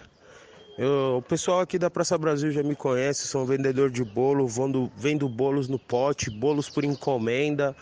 Bolos com probiótico kefir, viu? Ideal para a saúde. Tô há três anos já nessa empreitada, já aqui pela Coab 2, José Bonifácio e região, ofertando bolo do pote, fazendo encomenda. Esse foi meu sustento por muito tempo. Já passei por dificuldades, inclusive nessa pandemia, mas com certeza, graças a Deus, ao Eterno e a ajuda do pessoal da quebrada, eu tenho conseguido manter as coisas no limite, sabe? É, e também, gente, eu faço tudo de qualidade, entendeu? Para que vocês sempre retornem, para que vocês sempre venham e confiram meu, meus bolos, que são todos feitos com amor, com carinho. O nome da empresa é Bonança Bolos no Pote. Você também pode encontrar na, na página do Instagram, fazer encomenda com a gente. E também pelo número de WhatsApp, que é 995580351. Compre bolo nosso, gente. Compre bonança. Mais bonança para a nossa vida. Se você está cansado de ir em salões e um profissional não saber mexer no seu cabelo natural, seja ele ondulado, cacheado ou crespo, e sempre que você vai cortar, cortam ele com seu cabelo molhado, esticado ou escovado, e finalizam fazendo essa escova. Prazer, meu nome é Bruna e eu sou cabeleireira, futura especialista em cachos, afros, cabelos naturais. Não faço progressiva e não forço ninguém a ser natural. Quando você se torna natural, você vê que é uma beleza. Eu mexo com cabelos coloridos também, faço cabelos azuis, amarelos, rosas, laranja, que é uma beleza. E eu tenho um perfil no Instagram que ele chama @camalecachos. Lá eu dou dicas, eu posto melhor sobre o meu trabalho, eu apresento melhor sobre as minhas ideias e como que eu cheguei nesse mundo do meu camalecacho. Então passa lá, segue, compartilha e mostra pros amiguinhos. Venda dinheiro, compra, quebrada, dinheiro, trampo, anota meu arroba, quebrada, empreendedorismo, compro, Fortalece aí, meu. Você que é empreendedor de quebrada, você que é uma pessoa periférica e tem o seu comércio, seja ele o que for, do que for, e quer ter sua marca divulgada gratuitamente aqui no Papo Horizontal, chama a gente lá no arroba Papo Horizontal do Instagram. Vamos conversar, deixa eu entender o que você faz e quem sabe você não tá aqui no próximo episódio, tá bom? É isso, continue com o episódio da semana. Samara, muito obrigado pela entrevista, tal. Nossa, você foi incrível como sempre. E aí agora a gente tem uma proposta para quebrar esse clima mais sério de entrevista, tá tudo bem para você? Tudo ótimo. Beleza, a gente tem um quadro aqui então exclusivo, estreando vindo da minha cabeça, chamado Navalhando, tá? A proposta do quadro é o seguinte: nós temos 10 nomes, esses nomes estão organizados em 10 números, tal. Você tem, você está livre para dizer qualquer um número, tal, e aí a gente vai informar quem é a pessoa. É, você diz se você navalha ou não a pessoa, mas só se você quiser. A gente chupinhou isso de algum lugar envolvendo chapéu, alguma coisa assim, mas tem direitos autorais, ó, eu estou bem tranquilo, eu não posso falar nada sobre isso. Tudo bem? Está disposto aí a participar do Navalhando? Tô, tô sim. Navalhando. Beleza, então. É, você vai falar o primeiro número e aí a Sheila diz, tá? Depois o Alex, depois eu. Pode falar o número de. Número 10. Você navalha ou não navalha Elaine Mineiro? Ah, não, não tem como navalhar, né? Essa pessoa maravilhosa, minha vereadora do coração, só, só orgulho de ver ela na plenária, só tenho orgulho, só. não navalho. Fala um pouquinho da sua relação com a Elaine, então. Ah, eu, é, eu, eu, eu tenho a foto da Elaine e da Débora, né, no, no, no, no meu papel de parede, porque todo dia eu gosto de lembrar, né, quanto que essa construção e o quanto que, que nós, mulheres, né, podemos sim fazer uma grande diferença na política. Né? Eu acredito muito que a, o olhar, a ótica né, é, dessa política, a partir das mulheridades, né, quando eu falo mulheridades, é porque não estou não tô falando da questão do feminismo, mas sim de mulheridades, nós mulheres trans, né, de mulheres não binárias, né, de mulheres periféricas, de mulheres mães solos, enfim. Eu acho que essa ótica definitivamente vai trazer um grande avanço para a política desse país. Então, ter ela do meu lado nesse processo só me dá cada vez mais orgulho. Próximo número, aí o Alex revela. Dois a gente vai de Lineker. Olha, eu queria. Eu tô todo dia para assistir o filme do Nick, Lineker, estreou agora, né? E. Ai, eu não tenho coragem, porque eu sei que eu vou chorar muito, assim. Porque eu acho ele um artista completo, incrível, sabe? É maravilhoso a voz dele, sabe? sem comparação. Não tem como navalhar uma pessoa assim. Não tem de verdade. Perfeito. A Lineker é maravilhosa mesmo. É, eu indiquei no último Papo Horizontal manhã de setembro tal. E a gata arrasa. Né? É, pode falar o próximo número, que aqui eu digo para você, querida. Número 1. Um. O número 1? Um, o número 1 um é o Tami Miranda. Você navalha ou não navalha, Tami Miranda? Olha, como é, uma pessoa trans, né? Eu acho que eu jamais navalharia uma pessoa trans pelo fato de ser uma pessoa trans. Mas, assim, falando sobre pessoa, a, a pessoa política dele, né? Da sua atuação política na Câmara, essa sim eu, eu navalharia, né? Navalharia porque, é, por exemplo, se eu fosse um homem trans, ele não me representaria no momento né? E até como uma pessoa trans, eu não, eu não vejo representatividade alguma, né? Nesse fator, né? Eu falo nesse fator de, de ele ser uma, um, o primeiro homem trans ocupar a cadeira legislativa na Câmara de São Paulo, né? Então, por conta disso, né? Então, aí é, é uma navalhadinha, né? A navalha não inteira, porque mesmo né, ele não ter uma atuação que, aos meus olhos, é uma, uma atuação afirmativa para os corpos trans masculinos, ele ainda se trata de uma pessoa trans. E para mim é um incômodo eu, como pessoa trans, navalhar uma outra pessoa trans. Infelizmente. A gente tem que estar navalhando as atitudes, né? E não a pessoa em si, então. Sim, é. Isso. E Legal. prestando solidariedade mesmo assim, né? Incrível. Bora lá, de 3 a 9 agora. Ai, pode ser o 3. Rosa Luz, navalha ou não navalha?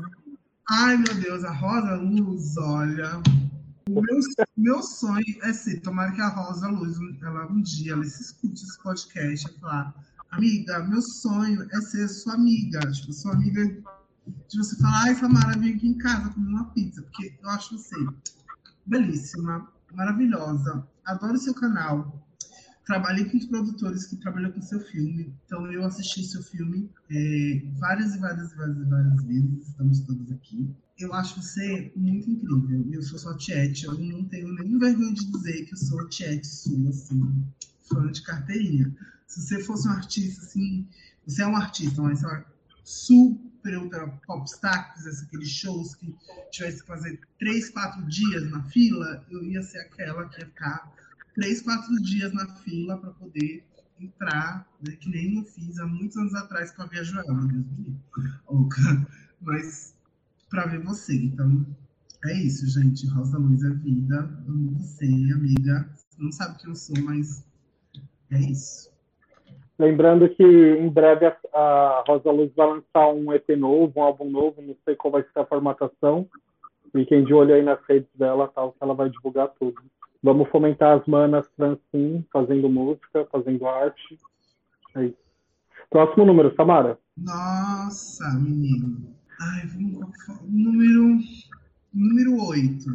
Número 8, nós temos Maite Schneider. Navalha ou não navalha? Ai, Maite é uma, é uma fofa, né? É, também é uma pessoa trans que é, não tem como eu, eu navalhar, né? Faz um trabalho bacana, né? Que é um trabalho que é uma pauta muito, muito difícil e delicada de a gente se tratar quando a gente fala sobre empregabilidade de pessoas trans no mercado de trabalho, né?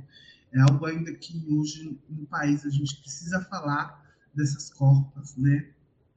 A gente é uma população que, infelizmente, 0,1% só hoje no Brasil tem trabalho formal.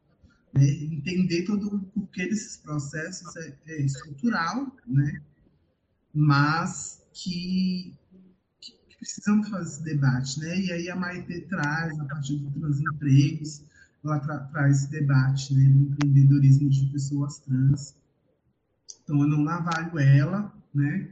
É, o trabalho dela é super importante, né? A gente precisaria ter mais aí, mais Schneides aí, trazendo essas pautas.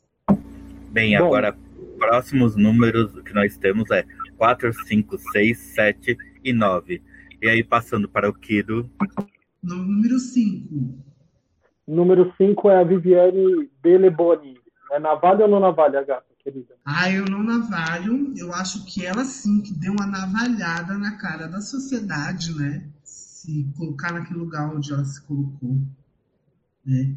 Eu, uma, eu falo e eu repito, né? Se, se, se, esse, esse, esse, esse Cristo, né? Que, que infelizmente muito, muitos evangélicos usam para crucificar né, e legitimar né, o massacre que fazem com os corpos travestis, se esse, esse, esse Cristo estivesse nos dias atuais, ele seria um corpo de uma travesti. Né? Acho que não tem corpo no qual ele se encaixaria melhor, dando, né, se a gente olhar para o passado, se a gente olhar né, quem foi Jesus Cristo na história.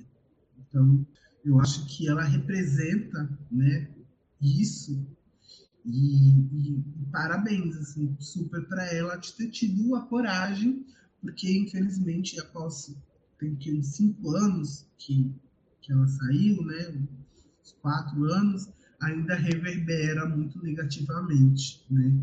E eu tenho certeza que ela sofre muita transfobia por conta de ter tido a coragem de ter dado essa navalhada na cara da sociedade. Então, o navalho não. Quem navalhou foi ela, meu amor. Arrasou, Samara. Agora temos os números 4, 6, 7 ou 9. Pode ser o 4. 4 é Michele das Travas da Vida. Acho que o, o, o Alex pode falar um é, pouquinho pra gente. Uma, uma TikTok que justamente fa fala de questões de ciência e, e política em, em algumas outras relações de educação. Enfim. E ela tá, tá aí justamente fazendo um tra trabalho né, de fazer debates né, sobre esses temas. Ah, e essa gente, de fato, não conheço. Tudo bem, podemos colocar outro nome. Peguei o nome dela, vou procurar, com certeza deve ter Instagram, deve ter alguma coisa. Vou ver quem é essa travesti aí que tá fazendo esse bafo, que eu quero saber, eu quero ver, entendeu? Já quero. Perfeito, Já. querida. Fica então, né, para saber se dá vale ou não dá vale depois. Então, aí você volta aqui com exclusividade dizendo pra gente. Ah, é, querida, a gente tem o número 679. É... O 6. O 6? O 6 é o Amado Batista. Navalha ou não navalha? Gente, Amado Batista. Olha, se eu fosse nos tempos de, de que eu adorava risca-faca, né? Que podia até, eu até navalhava porque eu fui muito, né, para esses cafacas da vida. Você sempre está envolvido em alguma polêmica LGBT aí que é mais, né? Várias. Várias, né? Então, bom, eu vou navalhar porque ele é homem, né? Ele é homem, é homem branco, então só por ser um homem branco, acho que ele já merece uma navalhada, hein? sem mais. E agora, nós temos os números 7 e 9. Qual deles será? Tchau, tchau. Ai, vamos de sete. Sete nós temos Débora das Mães de Maio. Ah, imagina. Eu acho o trabalho que as mães de... Eu falo, eu não conheço a Débora, mas conheço o trabalho das mães de maio, pode ser? Que é um trabalho maravilhoso, né? É um trabalho que eu conheci, né? Que é, foi quem estava pastoral. E só para terminar o quadro Navalhando, tem o último número que sobrou, que foi o número 9, que é o Guilherme Boulos. Queria ver se é navalha ou navalha. Olha, Difícil, hein? Navalhar ou não navalhar o Boulos? A gente navalha ou não navalha ele? Olha, eu podia navalhar ele porque ele não foi o prefeito da nossa cidade. E hoje a gente. Né, de dizer, olha, por que você não se esforçou um pouquinho mais? Mas é brincadeira. É, conheço o Guilherme desde a da época, né? Quando eu coordenei a ocupação do MTST. Sei da importância que ele tem no movimento de moradia, né? Como líder desse movimento, coordenador desse movimento, né? É, o Guilherme Bulls fez coisas que eu nunca imaginei, assim, tipo assim, nesse país, que era levar uma quantidade de pessoas como ele levou nas ruas, né? Por causa das grandes manifestações do MTST, né? E eu era uma dessas pessoas que estavam lá, que saíam lá do extremo sul e ia em marcha até a esplanada dos ministérios para pedir resposta. Então, é, não tem como navalhar né, esse sujeito político que reivindica a moradia, né, que é contra a especulação imobiliária, né, apesar de que está também né, nesse mesmo partido que eu estou, o PSOL, né, que hoje tem né, pautado questões muito significativas para o partido, para os movimentos, então não tem como eu avaliar a pessoa dele, e ele em particular também é um fofo, né? Um super beijo aí para o Guilherme Boulos, e estamos juntos, né? Eu acho que qualquer, qualquer indivíduo que paute a questão da moradia, para mim, não, ele não pode ser navalhado, ele tem que navalhar. Uhul! Adorei, adorei as respostas, adorei te conhecer, não sei só nos vídeos. É, ai, você foi muito bondosa, nosso podcast está quase duas horas já. Obrigada por doar esse tempo e essa atenção, eu achei ótimo. Não sei se vocês querem fazer você alguma colocação. Você é do Leste? Você é da Zona Leste também? Todo mundo aí é da Zona Leste? Sim, sou de Guaianazes. Ah, Tu já ouviu falar do samba de Cerebra Square, né? Sim. Então, gente, sou louca pra saber que diabo é esse tal de Cerebra Square, porque que o periférico fala muito, né, de, de Cerebra Square. Quando eu fui na Zona Leste, eu tomei uma, uma, uma cachaça que, eu, ai, que é com limão e mel. Que só tem aí, gente. Não cariri! Com isso, esse negócio de cariri, gente, que babado gostoso. E não tem. Cariri é muito bom. E o Cariri, que não tem, é só em terras de Zona Leste que existe Cariri, né? E agora eu tô querendo saber, tô louco para ir acabar essa pandemia e alguém me chama uma, tal de Cerebro SP aí. Muito Sim. bom. Vamos ter carnaval ano que vem vacinados, vacinados. E Samara, amiga, eu sou uma pessoa que bebe agora, tá? Então me chama para esses rolês também, tá bom? Ah, se Deus quiser, eu me vacino amanhã. Vivo o SUS, chegou a umidade. Estou muito feliz, emocionada, né? Eu sei que eu vou chorar na hora, porque é, são muitos sentimentos envolvidos, né, gente? A gente pensar que ainda existem pessoas que morrem por uma doença que tem vacina, e a gente vê todos esses escândalos aí, né? É, e tudo era para ser vidas que eram podiam estar aqui, e não estão, por causa de decisões, né? políticas. Né? E aí a gente volta ao final. Quanto a política né, influencia nossas vidas. Né? Somos sujeitos políticos. Né? Então, é, eu, lembro que, eu tinha uma amiga trans ela não suportava ouvir falar né, de política. Até mesmo antes da construção de eu estar na coluna periférica. E aí um dia colocaram a gente no grupo, no grupo e aí não sei o que falou de política. Ela, eu já falei que eu não quero saber de grupo de política. E saiu, e aí eu mandei a mensagem para ela e falei assim, amiga, você é uma travesti preta, periférica, que trabalha na rua. Você é política, seu corpo é político, você respira política. Só de você sair na rua, né, para ganhar o seu dinheiro, né, é, é, e voltar viva, você está sendo política. Então não tem como, amiga, você dizer que não gosta de política. A política é você. E aí, depois de um tempo, ela, ela entendeu né, que esse corpo era um corpo político e começou a se posicionar politicamente. E eu acho que é isso que eu quero. É, eu acho que se existe um propósito né, dessa minha vida, nesse meu mandato, nessa minha carreira política, é de trazer a política, essa política acessível, né, a essa, principalmente essas corpas que durante anos e anos foram negligenciados e que durante anos e anos teve tudo negado, inclusive a política. Babado, querida. Eu vou botar o nome do podcast de A Política é Você. Achei frase, querida. É potente. Obrigada, Samara. Ai, obrigada eu, gente. Agradeço aí. Dia super cansativo, mas finalizar com vocês foi maravilhoso, super gostoso. Gostei de verdade. Obrigado, Samara. Eu não vejo a hora pandemia passar para eu poder te abraçar. Com certeza.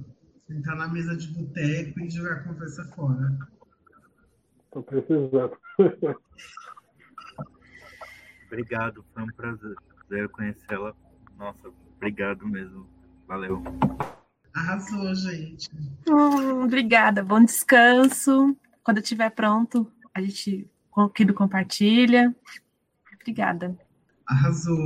Obrigada pelo, obrigada pelo convite demais. Sabe que para você não tem como dizer não. Você mora aqui no coração. Até rimou. Samara, passa suas redes pra gente, por favor. É arroba Samara Underline Sóstenes no Instagram, né? Samara Sóstenes no Facebook. Só não uso TikTok, gente, não tem tempo para isso. Acho o máximo quem faz TikTok. Morro de inveja, mas não, não sou, não sou dessas ainda.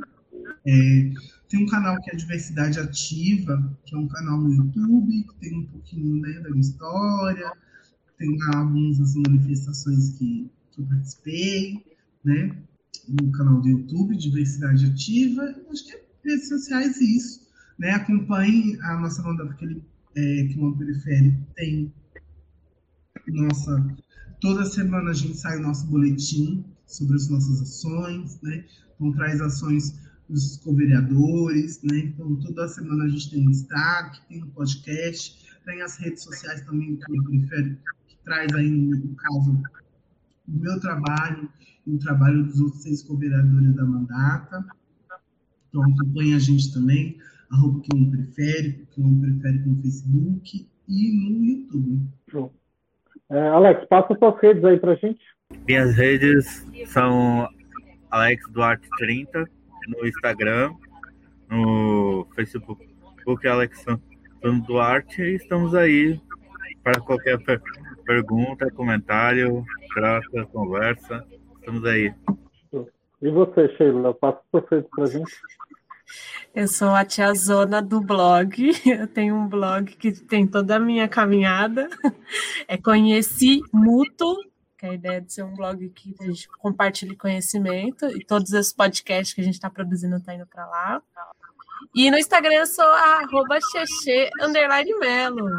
Eu quero agradecer ao Centro Cultural da Penha, né, por estar realizando essa oficina e tal. É, sigam o Papo Horizontal, arroba Papo Horizontal é, no Instagram, no Facebook, o Kido Parontim, arroba Kido Parontim nas redes também.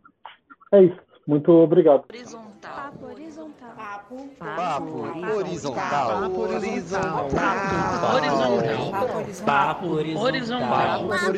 Papo horizontal. O episódio de hoje de Papo Horizontal teve a participação de Samara Schostnes, Sheila Mello, Alexandro Duarte, teve o roteiro de Kido Panutim, Sheila Mello, Alexandro Duarte, tem edição de Sheila Mello, realização Cultura e apoio da Ocupação Cultural Coragem e poesia de Carlos Zotelac.